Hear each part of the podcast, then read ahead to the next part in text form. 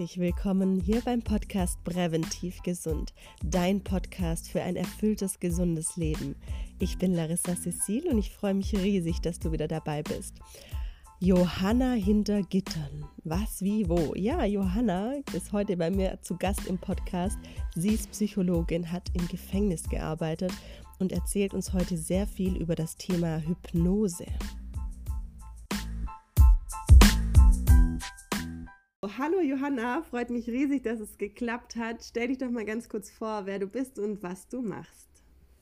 Ja, hallo Larissa. Erstmal herzlichen Dank, dass du mich hier in den Podcast eingeladen hast. Das freut mich total. Ich bin Psychologin und Hypnotherapeutin, habe selber auch einen Podcast und mache Kurse zum Selbsthypnose lernen. Okay. Grob gesagt. Ja, wahnsinnig spannend. Ähm, wie kamst du zu dem Thema? War das schon immer was, was dich gereizt hat oder wusstest du von Anfang an nach der Schule, dahin, da will ich hin und das mache ich jetzt? Nee, also nach, ich glaube, in der Schulzeit hätte ich nie damit gerechnet, dass ich mal Hypnotherapeutin werde und mit Hypnose arbeite. Ich habe aber tatsächlich schon ähm, wirklich schon als Kind immer Psychologie studieren wollen und war dann natürlich auch total froh, als das geklappt hat. Und ähm, ich kann gar nicht sagen, warum ich das, ähm, warum ich damals mit zehn oder so das schon wusste. Ähm, das war sicherlich kein realistisches Bild, was ich da hatte von dem Studium.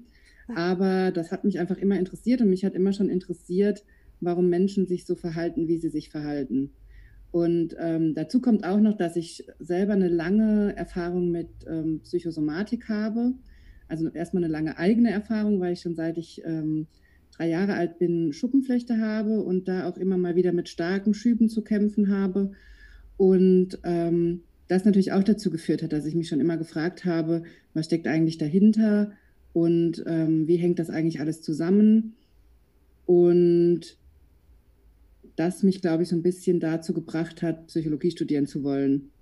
Und ähm, im Studium hatte ich dann aber tatsächlich überhaupt keine Berührung mit Hypnose. Also ich habe die Schwerpunkte Psychoanalyse, Psychosomatik und Gesundheitspsychologie studiert, unter anderem. Also ich war sehr breit aufgestellt im Studium und Hypnose hat da wirklich eigentlich gar nicht stattgefunden. Ich weiß, dass ich mal einmal mit einem mit einem Professor, dass ich da mal bewusst gefragt habe, was ist denn mit Hypnose und wie nutzt man das denn und so, weil mich das schon irgendwie interessiert hat. Und da aber auch wenig kam, weil da keiner was drüber wusste. Und dann bin ich am Ende vom Studium, ähm, genau, nach meiner Diplomarbeit, da bin ich mal zu einem Kollegen gegangen oder zum Kommilitonen, der sich mit Hypnose selbstständig gemacht hatte und habe das mal ausprobiert und fand das damals schon sehr spannend, hatte aber mit der Art von Hypnose, die ich damals mitgemacht habe, dann auch mit diversen Nebenwirkungen zu kämpfen. Und das hat mir alles nicht so richtig gefallen und deswegen habe ich dann lange Jahre davon wieder Abstand gehalten und mich auch nicht so richtig dran getraut, eine Ausbildung zu machen in dem Bereich. Und ähm, habe das erst wieder vor ein paar Jahren aufgegriffen, als ich anfangs selbstständig war und habe dann mir mal zwei ähm, Hypnoseseminare angeguckt bei unterschiedlichen Anbietern im Therapiebereich dann und habe da gemerkt, ach, das ist ja ganz anders, als ich das damals erlebt habe. Das ist ja was ganz anderes. Und man kann damit ja viel, viel mehr machen, als ich dachte. Und da war ich dann direkt dabei. Also da habe ich dann direkt angefangen, diese Ausbildung zu machen. Ja, doch, das ja. ist also auch ein wahnsinnig spannendes Feld. Ich hatte mich auch mal so ein bisschen damit beschäftigt, ähm, aber das ist ja wirklich wahnsinnig weitläufig. Da könnte man ja Stunden drüber sprechen und was es alles gibt und was man damit behandeln kann. Und ja, absolut. Wahnsinn, ja. Ähm, behandelst ja. du ähm, nur Erwachsene oder auch Kinder und Jugendliche? Also ich habe 2017, glaube ich, äh, mit meiner Praxis für Hypnotherapie angefangen. Damals in Worms. Mittlerweile mache ich das nur noch online. Ähm, aus gegebenem Anlass, aber auch, weil ich äh, zwischenzeitlich Mama geworden bin und dann sowieso schon auf Online-Prozesse ähm, umgestellt hatte. Und das natürlich im Moment ganz praktisch ist. Und in der Zeit, wo ich noch die Praxis vor Ort hatte, habe ich auch Jugendliche genommen. Also ab einem gewissen Alter, meistens erst ab zwölf. Ich hatte auch mal ein, zwei Kinder da. Das war nicht Fokus meiner Arbeit. Ich bin aber einfach weich geworden manchmal, wenn mich Eltern angerufen haben und wirklich nirgendwo anders einen Platz gekriegt haben und wirklich oh. nicht, also wirklich verzweifelt waren und dann ähm, habe ich gesagt, okay, wir können hier mal anfangen, in die Arbeit einsteigen, bis die woanders auch einen Platz kriegen. Weil ähm, Hypnose ist eine Selbstzahlerleistung, das übernehmen die gesetzlichen Krankenkassen nicht, also zumindest nicht als komplette Hypnotherapie. Und deswegen muss man das immer selber zahlen. Das ist natürlich auch einfach eine Kostenfrage. Ähm, also ja, ich arbeite vereinzelt mit Kindern und Jugendlichen, aber wie gesagt, nur in Ausnahmefällen eigentlich. Und man muss auch sagen, aus der Logik der Hypnotherapie und auch aus der systemischen Sichtweise, also ähm, aus der Frage, was denn so eine Krankheit im, in der Familie zum Beispiel bedeutet, wenn ein Kind krank ist, dann ist das Kind aus psychologischer Sicht ganz oft Symptomträger. Das heißt, das Kind ist nicht einfach nur krank, sondern diese Krankheit hat im System, also in der Familie, eine Bedeutung. Und ganz oft wird das Kind viel schneller gesund oder dem Kind geht es viel schneller besser, wenn die Eltern bereit sind, in die mhm. psychologische Arbeit einzusteigen. Und das erkläre ich zum Beispiel den Eltern, die mich anrufen, auch immer. Und meine Erfahrung ist, die Eltern, die darauf einsteigen und dann sagen, okay, alles klar, dann komme ich jetzt zur Hypnose, da tut sich meistens ganz schnell auch was beim Kind. Und das kann, können ganz unterschiedliche Sachen sein, die die Kinder mitbringen. Ich hatte da schon Kinder mit Schulangst, die monatelang nicht zur Schule gegangen sind, oder Kinder mit ähm, schlimmen Rückenschmerzen ähm, oder mit ähm, schlimmen Bauchschmerzen und Übelkeit. Also es können die unterschiedlichsten Symptome sein. Voraussetzung ist natürlich immer, dass das ärztlich ähm, untersucht ist und dass man medizinisch praktisch nicht viel machen kann. Also die Ärzte merken ja immer sehr schnell, wenn medizinisch nichts ähm, machbar ist und dann lohnt sich auf jeden Fall dieser Weg zur Hypnotherapie. Mhm. Ja, also ich finde es, ich, find's, ich kann es immer nur wieder sagen, ich finde es spannend und ich finde es spannend. ähm, ist immer, ja? ist immer so ein bisschen verrückt, wenn man diese Sachen, ähm, wenn man diese psychologischen Hintergründe erklärt, weil Krankheit eben ganz anders funktioniert, als man das oft so gerade in unserem Gesundheitssystem lernt, in Anführungszeichen. Also gerade wenn psychologische Themen beteiligt sind, dann läuft es eben meistens ganz anders, als wir uns das so vorstellen. Hm. Ja, es ist immer ein ganz komplexer Prozess und ja. man denkt immer so, man nimmt den einen Schalter und legt ihn um und dann muss es schon wieder funktionieren, obwohl einfach alles zusammenspielt. Absolut, ganz genau. Das habe ich nämlich auch ganz oft ähm, und finde super, dass du es ansprichst, weil ich ganz oft merke, dass Klienten das, so diese Vorstellung haben, man macht eine Übung oder man macht eine Hypnose und dann müsste alles wieder gut sein. Wir haben oft so dieses, diese Vorstellung von, wir nehmen eine Tablette und dann äh, regelt sich das wieder oder wir operieren was und dann ist wieder gut. Aber so funktioniert das mit der Psyche leider nicht. Ja, Jetzt hattest du mir ja auch mal erzählt in einem anderen Gespräch, dass du mal im, ähm, im Gefängnis gearbeitet hast. Mhm. Was hat dich dahin verschlagen? Wie kommt man dazu? Was macht man im Gefängnis? Also was war deine Arbeit da? Ähm, ich bin über einen sehr lustigen Umweg ins Gefängnis gekommen. Ich habe nach meinem Studium habe ich mir erstmal eine Promotionsstelle gesucht, weil für Psychologen sich zwei Wege so auftun am Ende vom Studium. Zumindest, ich habe damals in meiner studentischen Welt keine anderen Wege gesehen. Das, was man an der Uni gesagt kriegt, ist, entweder man macht die Psychotherapieausbildung für die, für die Krankenkasse, also dass man über die Krankenkasse abrechnen kann, oder man macht ähm, eine Promotion, geht in die Wissenschaft. Und da ich diese klassische Psychotherapieausbildung nicht machen wollte, weil die sehr langwierig ist, auch sehr teuer und das ähm, einfach keine Arbeit war, die ich machen wollte, habe ich dann nach einer interessanten Promotionsstelle gefunden und bin so nach Tübingen gekommen und habe da im Institut für Wissensmedien promoviert. Das war auch eine sehr, sehr spannende Zeit und ein tolles Institut. Und damals habe ich aber dann irgendwann gedacht, ich würde jetzt gern was zum Ausgleich machen, dass ich nicht immer nur in dieser wissenschaftlichen Welt bin. Und vorher hatte ich eine Zeit lang so eine Pfadfindergruppe mit Kindern geleitet, wo wir immer freitags nachmittags irgendwie durch den Wald gerannt sind oder irgendwas gebastelt haben oder so. Und das hat mir immer so gut getan, am Ende von der Arbeitswoche so was ganz anderes zu machen, was mich einfach aus dem Kopf äh, völlig aus meinen Arbeitsproblemen rausholt.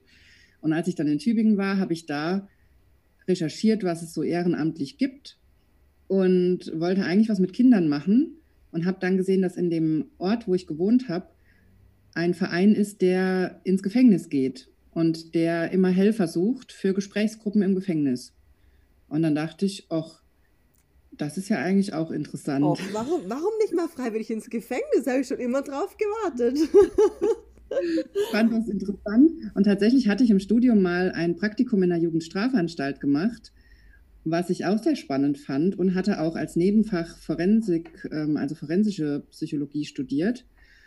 Und ähm, von daher fand ich das dann schon sehr interessant und dachte, das, was es mit, mit Kindern gab es da nicht so was, was mich jetzt gereizt hätte in Tübingen oder wo auch Bedarf gewesen wäre zu der Zeit. Und dann habe ich mich bei dem Verein gemeldet. Und ähm, die haben mich direkt mitgenommen. Und dann haben wir immer in Tübingen in der U-Haft so eine Gesprächsgruppe gemacht. Mhm. Und das war super. Also die Gefangenen waren uns dafür super dankbar. Und wir haben da einfach über aktuelle Themen diskutiert. Also wir hatten, glaube ich, immer so zwei, zweieinhalb Stunden oder so. Wir durften auch immer, das war auch das Schöne für die Gefangenen, wir durften immer Kaffee mitbringen und ähm, ein bisschen Obst und sowas. Und da haben sie sich riesig drüber gefreut. Das haben wir alle zwei Wochen gemacht.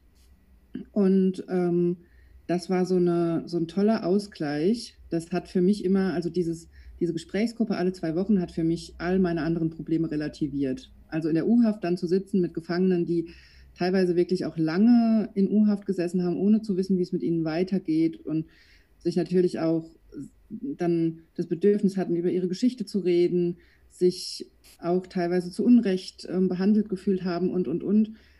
Das hat einfach ganz viel relativiert. Das ist natürlich, ist das auch nicht immer schön gewesen, mhm. aber es hat einfach so die eigene Welt wieder, also es hat so viel gerade gerückt, sich klarzumachen, wie, weil welche krassen Dinge andere Menschen erleben.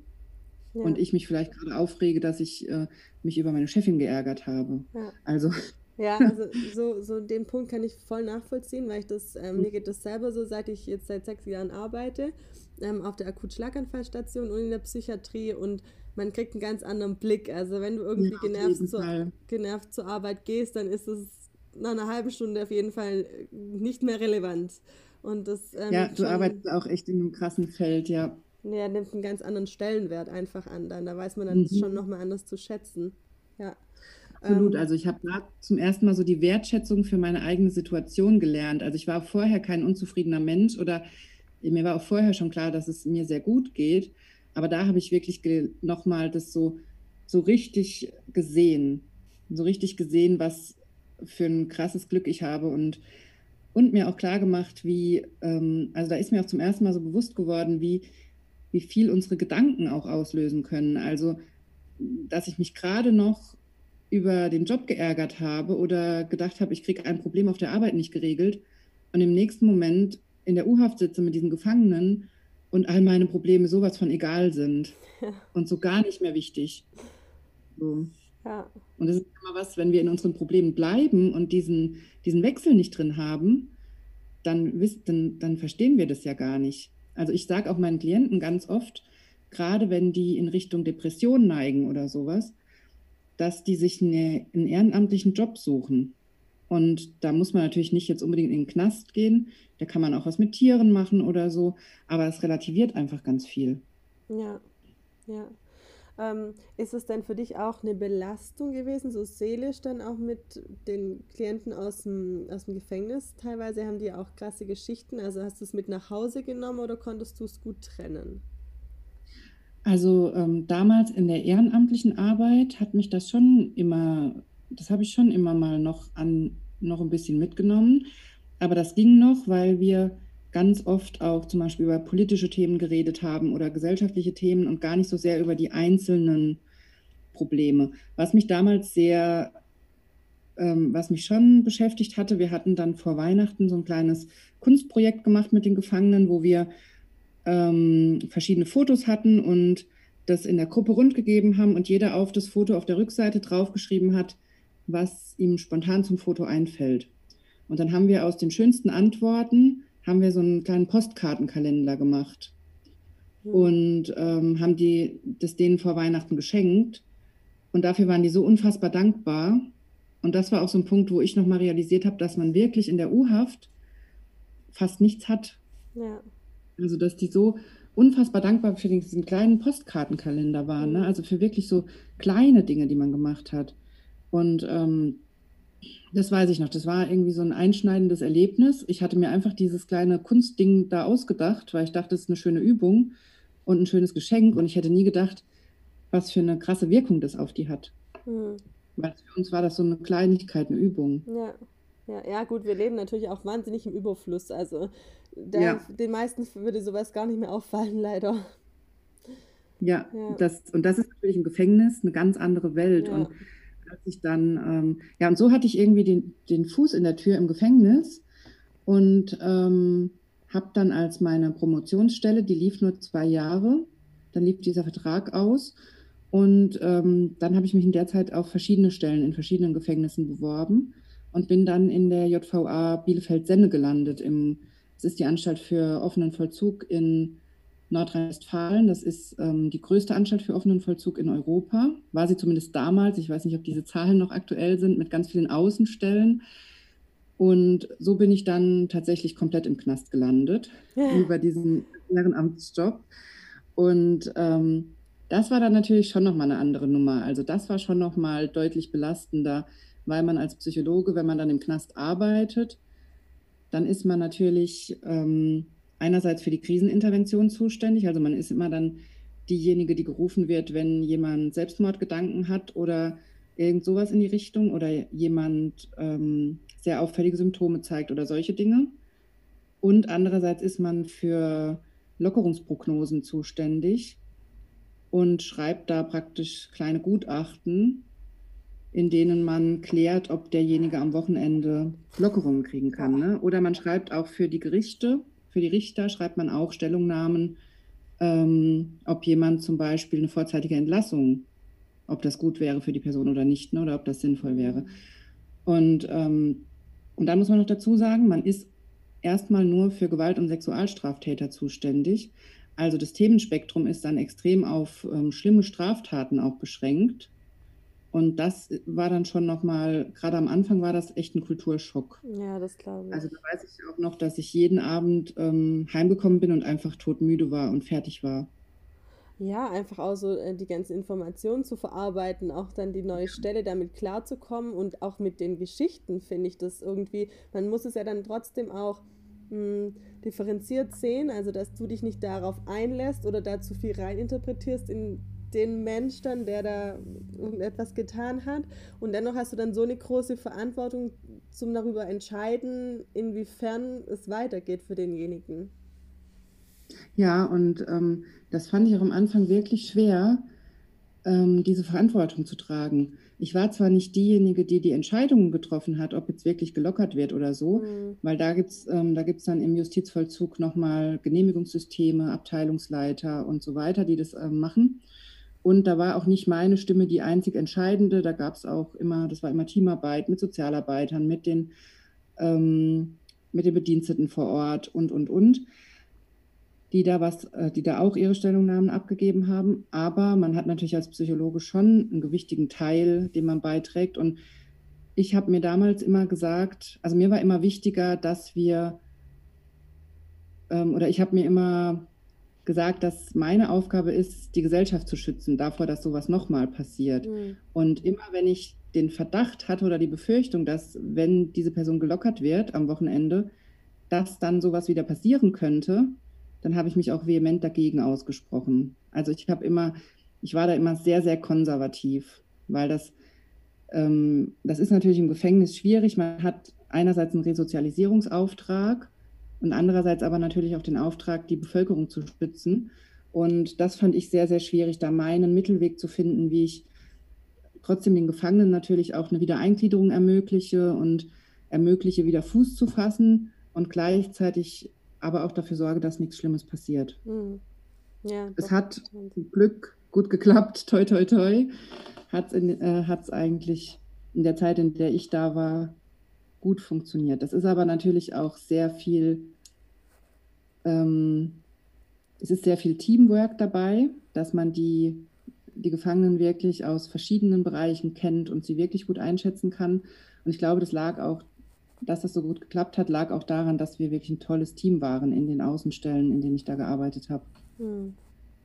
Gab es irgendeine Situation, ähm, die dich so wahnsinnig geprägt hat oder so, die einfach noch so ganz präsent ist, wenn man dich jetzt nach sowas fragt?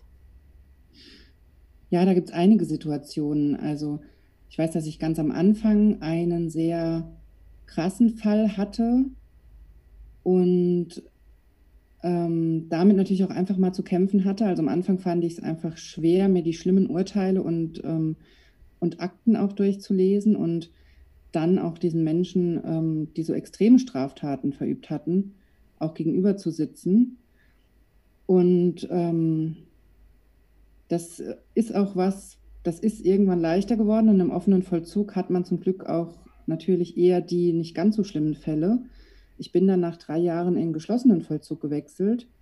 Und ähm, da fand ich das schon nochmal eine Spur heftiger, obwohl ich da ja schon sehr erfahren war und diese Arbeit schon eine längere Zeit gemacht habe, hat mich das dann schon nochmal umgehauen, diese Menge an schlimmen Straftaten, mit denen man da zu tun hatte. Und ich war auch mal anderthalb Jahre, glaube ich, ähm, aushilfsweise in der Abschiebehaft eingesetzt, immer für zwei Tage die Woche. Und das war eigentlich so die prägendste Zeit, muss ich sagen. Also diese ähm, mit der Verzweiflung der Menschen konfrontiert zu sein, die ähm, kurz vor der Abschiebung stehen und eigentlich ja nur, also nichts verbrochen haben oder so, sondern in Anführungszeichen nur illegal im Land sind und dann zurück müssen in ähm, wirklich schlimme Zustände. Und gerade in der Frauenabteilung, also das sind Geschichten, die mich eigentlich bis heute nicht losgelassen haben. Hm. Wenn man dann weiß, dass Frauen in, ähm, in Länder zurückkommen, wo sie wie freiwillig behandelt werden. Ja. Ja. ja. Okay. Gleichzeitig hat mich das aber auch in meiner Arbeit total geprägt, weil ich damals in der Abschiebehaft sehr schnell gemerkt habe, dass ich so mit meinen psychologischen Methoden nicht, ähm, nicht weit gekommen bin, weil die Leute, also man konnte ja an der Situation nichts ändern oder auch generell im Gefängnis. Man kann natürlich an der Situation, dass der Mensch eingesperrt ist, nichts ändern. Das ist ja aber das, was die meisten dann extrem belastet, dass sie so eingesperrt sind. Und da habe ich angefangen, nach Methoden zu suchen, wie man diesen Menschen trotzdem helfen kann. Und da bin ich dann damals in der Abschiebehaft ähm, relativ schnell zur positiven Psychologie gekommen und habe da gemerkt, wie viel Kraft da drin steckt, wenn man beginnt anders zu denken und anders wahrzunehmen. Also wenn man sich viel mehr auf den Moment konzentriert, auch achtsamer ist, wenn man ähm, auch täglich Dankbarkeitsübungen macht und sich all diese Dinge bewusst macht. Mhm. Und das hat mir damals sehr geholfen und das ist auch, das sind Übungen, die ich bis heute weiter nutze, weil die so extrem kraftvoll sind. Ja, da muss man dann schon noch mal ein bisschen anderen Weg einschlagen, jetzt als man es so von Grund auf gelernt hat, denke ich, weil es eben so eine ganz spezielle Richtung ist, wo du dich dann ähm, für entschieden hast. Und vielleicht ja, ich fand, mhm. es war auch sehr extrem im Gefängnis, weil man mit ähm, wirklich mit dem kompletten Spektrum an psychischen Störungen zum Beispiel auch konfrontiert war. Damit hatte ich zum Beispiel vorher auch gar nicht gerechnet. Ich wollte ja eigentlich absichtlich nicht in die Richtung Psychiatrie und ähm, Psychotherapie gehen, in dem Sinne, in dem klassischen Sinne, und war dann eigentlich erstaunt, wie viel von diesen Störungsbildern man eben trotzdem im Gefängnis sieht. Was natürlich klar ist, weil da kommt ja auch, gerade wenn der Mensch eingesperrt ist, kommt alles hoch, da kommt alles raus. Ne? Mhm. Ja. Gehen wir vielleicht mal noch auf einen anderen Bereich ein. Ähm, Krankheit. Ist denn oder gibt es denn Zusammenhänge zwischen ähm, Psyche und Krankheiten? Ja, auf jeden Fall. Also auf jeden Fall ähm, zu körperlichen Krankheiten, das ähm, habe ich immer wieder in der Hypnose und das ist aber auch leider ein Thema, was in unserer Gesellschaft noch nicht so durchgesickert ist, dass man sehr viele Themen oder Krankheiten auch auf der psychischen Ebene behandeln kann. Wobei ich immer dazu sagen muss, man muss immer medizinisch durchgecheckt sein und man sollte auch nie eine medizinische Behandlung abbrechen, sondern das sollte eigentlich immer Hand in Hand gehen. Und ich habe mich dann auch in meiner Praxis zum Beispiel sehr schnell auf das Thema Psychosomatik spezialisiert, weil gerade die Hypnose ganz viele Antworten liefert, da wo andere Richtungen nicht weiterkommen oder wo auch die Medizin dann nicht helfen kann. Also gerade bei Themen wie zum Beispiel Schuppenflechte, die ja ganz oft nur symptomatisch behandelt wird, ne? da kann man mit Hypnose viel, viel tiefer gehen und gucken, was sind denn wirklich die Auslöser, was löst die Schübe aus, was steckt dahinter. Genauso bei Schilddrüsenerkrankungen, die bei uns ja ganz oft nur mit ähm, Schilddrüsenhormonen zum Beispiel behandelt werden oder wo die Medizin auch ähm, der Meinung ist, dass zum Beispiel eine Hashimoto-Erkrankung, also wo die Schilddrüse sich zurückbildet, ähm, nicht weiter behandelbar wäre, sondern dann einfach mit Schilddrüsenhormontabletten substituiert wird. Da kann man auch mit Hypnose gucken. Da stecken ganz oft psychische Themen dahinter, die sich da bemerkbar machen. Also gerade die Schilddrüse ist ganz eng verbunden mit der Psyche. Oder generell muss man sich einfach klar machen, dass Körper und Psyche nicht getrennt sind, sondern eine Einheit sind. Und alles, was sich körperlich äußert, auch ein psychisches Äquivalent hat. Und immer dann, wenn die Medizin nicht weiterkommt und man auf der körperlichen Ebene keine Besserung erreicht, dann lohnt es sich meiner Meinung nach extrem, auf die psychische Ebene zu wechseln, weil da ganz oft dann die Heilblockaden stattfinden. Also ich habe immer so die Vorstellung, dass der Körper so ein selbstreinigendes, selbstheilendes System ist. Das kennst du ja sicherlich aus deiner Arbeit auch, dass der Körper ganz viel auch alleine kann. Hm.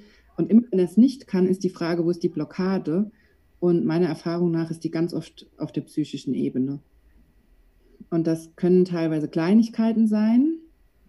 Also es können einzelne Erlebnisse sein oder Glaubenssätze, dass man, dass man einfach überzeugt ist, es gibt da keine Lösung oder das darf nicht besser werden, es kann nicht besser werden.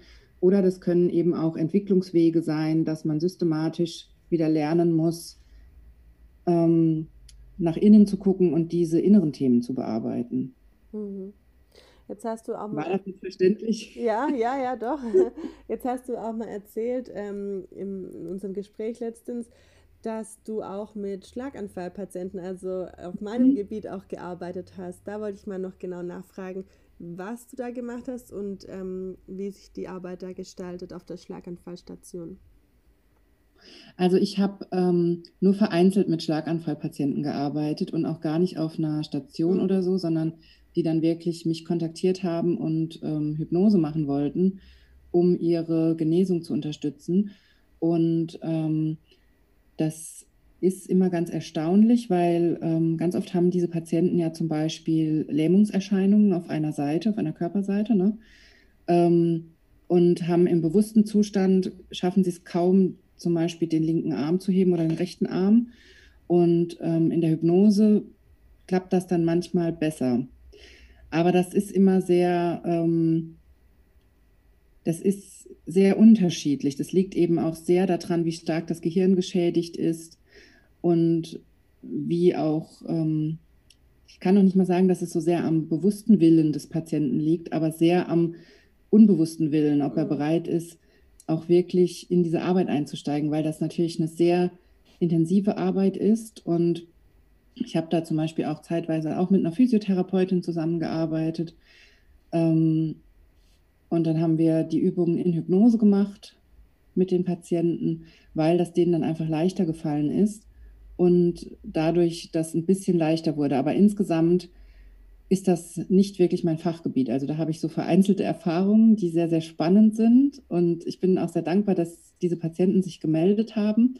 Aber tatsächlich ist es jetzt nicht das, wo ich da jetzt eine Anleitung geben könnte, wie man da arbeiten kann oder wie man da jetzt die, ähm, die richtig guten Erfolge verbuchen kann. Mhm. Ja. Also was immer wichtig ist, ist, dass, dass man sich klar macht, dass Hypnose kein Zaubermittel ist, sondern dass man in Hypnose Dinge in der Psyche, also einerseits die, die Heilblockaden in der Psyche bearbeiten kann mit Hypnotherapie und andererseits zum Beispiel in Selbsthypnose Dinge wieder einüben kann, die mit dem Körper noch nicht gehen. Also, dass man zum Beispiel sich immer wieder vorstellt, wie man wieder aufstehen kann, wie man den Arm hebt, wie man bestimmte Tätigkeiten ausführt. Und das erfordert ja aber vom Patient eine gewisse Motivation und eine gewisse Hartnäckigkeit, dass er das auch täglich macht. Und ich habe es aber erlebt, dass manche Schlaganfallpatienten, mit denen ich gearbeitet habe, gar nicht mehr in der Lage waren, diesen Willen aufzubringen, Du weißt wahrscheinlich, was ich meine, ja, ne? weil ja. du die Leute ja auch täglich siehst. Also das ist, ähm, es ist dann sehr, sehr schwierig da, oder ich habe es als schwierig empfunden, da den Fuß in die Tür zu kriegen. Aber sicherlich liegt es auch daran, dass das einfach nicht mein Fachgebiet ist. Hm. Ist, ähm, kann man denn sagen, dass, dass es auch psychologische Prävention gibt oder dass man psychologisch präventiv irgendwie was tun kann? Meinst du jetzt für Schlaganfälle nee, oder für. Allgemein, also Schlag für Schlaganfälle. naja, für alle Krankheiten kann man vermutlich was tun mit der positiven Einstellung. Ähm, aber jetzt unabhängig vom Schlaganfall, gibt es da irgendwelche Anleitungen oder was du dazu sagen kannst? Kann man da was machen, präventiv? Ja, immer, auf jeden Fall. Also ich, äh, das ist ja auch genau der Grund, warum ich meine Kurse auch anbiete und ähm, weil ich es gerade wichtig finde, dass man auch was macht, wenn es einem gut geht, weil das natürlich immer eine gute Gelegenheit ist, sich zum Beispiel neues Wissen anzueignen, sich ähm, Übungen anzueignen, die man dann nutzen kann, wenn man sich nicht so gut fühlt, wie zum Beispiel Selbsthypnose. Oder was ich auch sehr wichtig finde, ist, gerade wenn man stressige Phasen hat, und das trifft ja gerade viele Menschen, wie jetzt dich wahrscheinlich auch, wo du in, in einem Krankenhaus arbeitest ähm, oder Eltern, die jetzt die Kinder zu Hause haben im Homeschooling und gleichzeitig Homeoffice versuchen zu machen und solche Dinge. Also es gibt ja gerade sehr viele Menschen, die sehr unter Druck stehen und Stress haben und wenig Zeit für sich selbst. Und gerade in diesen Phasen finde ich es wichtig, dass man trotzdem versucht, alle paar Tage mal so innerlich einzuchecken und mal zu gucken, wie geht es mir denn eigentlich? Und sich wenigstens ein paar Minuten Zeit zu nehmen, mal so diesen eigenen Gefühlen Raum zu geben. Und auch wenn die vielleicht dann unangenehm sind, dann auch diesen unangenehmen Gefühlen Raum zu geben. Und wenn es sein muss, einfach mal zu heulen und es einfach mal rauszulassen, weil alles, was sich so aufstaut aus der, auf der psychischen Ebene, das ist eigentlich das, was nachher in Anführungszeichen krank macht oder Symptome macht. Ne? Also dieser innere Druck, der muss regelmäßig raus und dafür ist das Weinen eigentlich ein ganz, ganz tolles Ventil. Hm. Ja, ist gut, dass du das nochmal ansprichst, weil ähm, also ich habe das auch gemerkt die letzte Zeit, dass ich mir gar nicht, gar keine Zeit mehr für mich genommen habe und dass es aber auch zu kurz kam. Also irgendwann hat es sich dann bemerkbar gemacht, dass ich so dachte, so hoppla, ich glaube, es wäre mal wieder an der Zeit, vielleicht mhm. zwischendurch mhm. auch mal wieder in mich reinzuhören und mal ähm, zu schauen, der Körper funktioniert nämlich irgendwann einfach nur noch über Wochen und dann kracht es halt irgendwann. Und ja, ähm, genau. dann, dann liegt man halt meistens komplett flach erstmal, ähm, anstatt man einfach schon mal zwischendurch ein bisschen sich auch um sich selbst gekümmert hätte. Absolut, das ist auch ganz oft so der Effekt, ähm, das werde ich auch ganz oft gefragt. Es gibt ja Menschen, die zum Beispiel immer krank werden, wenn sie Urlaub haben und die mich dann fragen, was ist denn das und was steckt denn dahinter? Und dahinter steckt meistens schlicht und ergreifend dieser Dauerstress, den man über Wochen und Monate aufgestaut hat und sich immer gedacht hat, ich habe ja dann Urlaub, ich habe ja dann Urlaub. Aber man braucht halt auch einfach mal zwischendrin eine Pause. Und ich mache es mittlerweile so, also ich arbeite auch mit meinen Klienten immer daran, dass wir diese in Anführungszeichen apokalyptischen Gedanken, die es vor so, sowas gibt, erkennen und dann schon frühzeitig eine Pause einlegen können. Also damit meine ich, dass immer, bevor so ein ähm, kleiner Zusammenbruch in Anführungszeichen kommt, dass man dann den Urlaub gar nicht genießen kann, weil man total krank ist, oder dass man einfach immer ein halbes Jahr durchpowert und dann total krank wird. Da ist es immer wichtig zu gucken, was sind die ersten Vorboten davon, dass es mir gerade zu viel wird und dass sich gerade so viel Druck aufstaut. Und ich glaube, das kennt auch jeder. Und wenn man da nochmal systematisch immer zurückguckt, wann habe ich das erste Mal gemerkt, mir ist gerade alles zu viel, dann gab es meistens einen oder zwei Gedanken, woran man das merkt und die man auch schon kennt, weil die immer wieder kommen, wenn man in so einer Phase ist. Und ich mache es mittlerweile bei mir selber so, wenn ich das merke. Also mein ähm, Gedanke, um das mal klar zu machen, wie die Technik funktioniert, ist, ich habe gemerkt, dass ich immer irgendwann an den Punkt komme, wenn mir alles zu viel wird, wenn dieser Druck so anfängt, sich aufzustauen, dass ich denke, boah, die nächsten Wochen sind so voll, ich hab gar, kann gar keine Pause machen das ist so mein Gedanke, der mich warnt. Und wenn ich merke, dass ich das denke, dass mir die nächsten Wochen zu viel sind und zu voll sind, dann versuche ich so schnell wie möglich, mir Zeit frei zu schaufeln. Also dann versuche ich nach Möglichkeit das nächste Wochenende, das kommt, komplett von Terminen frei zu halten und da komplett mir Zeit zu nehmen. Und das versuche ich auch immer mit meinen Klienten zu etablieren, das ist total schwer, weil das natürlich in unserer Gesellschaft ähm, haben wir immer so das Gefühl, wir müssen funktionieren und wir müssen immer alles mitmachen und wir dürfen doch jetzt, natürlich jetzt im Lockdown ist das einfacher, weil da gibt es keine Geburtstagspartys oder irgendwas. Aber davor habe ich immer die Diskussion gehabt mit den Klienten, die dann gesagt haben, ja, aber ich muss doch zu dem Geburtstag und ich muss doch das machen und ich muss am Wochenende einen Kuchen backen für XY und so. Aber da, da dann wirklich auf sich selbst zu hören und diese ersten Anzeichen zu erkennen, wenn dieser Druck anfängt, sich aufzustauen, das ist eigentlich die beste Präventionsmaßnahme meiner Meinung nach, mhm. da direkt eine Pause zu machen den Druck rauszulassen und dann wieder neu zu starten. Und dann vermeidet man meistens auch diese Krankheit, wenn man Urlaub hätte oder so dieses, dass man immer mal ab und zu so komplett abstürzt. Hm. Hast du denn allgemein zu deinem Thema ähm, noch so einen Profi-Tipp, der der Community was bringen könnte? Was meinst du damit? Ja, jetzt also für Psychologie, ähm, Hypnose, irgendwas, was man selber vielleicht, auf was man achten könnte oder ähm, umsetzen könnte? Ähm, ja, was ich immer ganz wichtig finde, weil Hypnose oft so als ähm, magisch abgetan wird oder auch, ähm, ich werde auch ganz oft gefragt, kann das überhaupt jeder, klappt das bei jedem und, und, und. Und da finde ich es immer ganz wichtig, dass man sich klar macht, dass man eigentlich täglich Selbsthypnose schon macht. Und wenn man sich da klar macht, dass zum Beispiel auch, wenn ich mir vorstelle, ähm, wie ein Ereignis schlimm wird, zum Beispiel ein Zahnarztbesuch, wenn ich jetzt nächste Woche einen Zahnarzttermin habe und ich habe Angst davor und ich stelle mir jetzt tagelang vor, wie das schlimm wird, schmerzhaft, eklig, und dann sitze ich natürlich auch dort und dann wird es auch wahrscheinlich unangenehm, dass das auch schon eine Form der Selbsthypnose ist.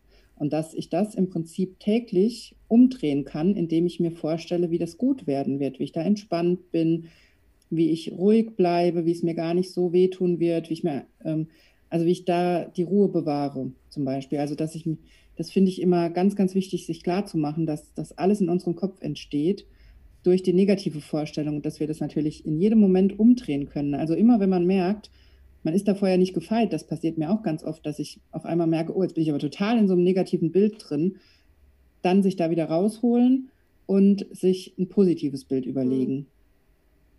Ja, ja, doch, das ist, das ist wirklich so. Also ich habe ähm, da auch die letzten Jahre da versucht es immer so umzudrehen und äh, es bringt auf jeden mhm. Fall was, also die Einstellung da zu ändern, weil wie du sagst, es ist alles nur Kopfsache. Also jeder geht damit anders um.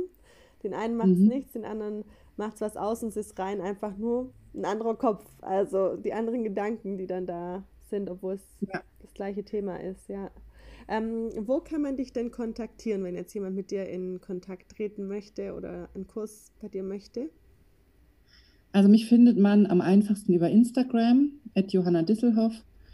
Da poste ich auch regelmäßig und erzähle in den Stories, was gerade so los ist. Mein neuer Selbsthypnosekurs, der startet, also der nächste Kurs startet im Mai oder Juni. Also wer daran Interesse hat, der findet das auf jeden Fall auf Instagram. Und da kann man sich auch mein kostenloses Psychosomatik-Workbook runterladen, wo man also anhand von verschiedenen psychologischen Fragen und Infos zur Psychosomatik sich an einem eigenen Symptom durchhangeln kann. Also wenn man jetzt ein Symptom hat, mit dem man medizinisch nicht weiterkommt, dann lohnt sich das total, sich da mit dem Workbook durchzuarbeiten. Und da kriegt man dann meistens schon eine ganz gute Einsicht in die psychische Ebene, was vielleicht hinter dem Symptom stecken könnte. Also das, ähm, das kann ich sehr empfehlen und meine Homepage, da findet man auch alle Infos. Okay, gut, also ich verlinke es auf jeden Fall alles mal noch.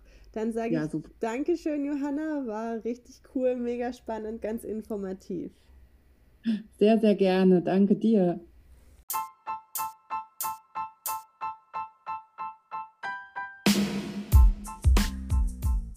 Wenn du jetzt angefixt bist vom Thema Hypnose, schreib unbedingt Johanna auf Instagram. In den Show Notes findest du alle Links, die du benötigst, um Kontakt zu ihr oder auch zu mir aufzunehmen. Ich hoffe, die Folge hat dir auf jeden Fall genauso gut gefallen wie mir. Wenn du jetzt noch irgendwelche Fragen hast oder Anregungen, schreib uns einfach auf Instagram. Bis gleich!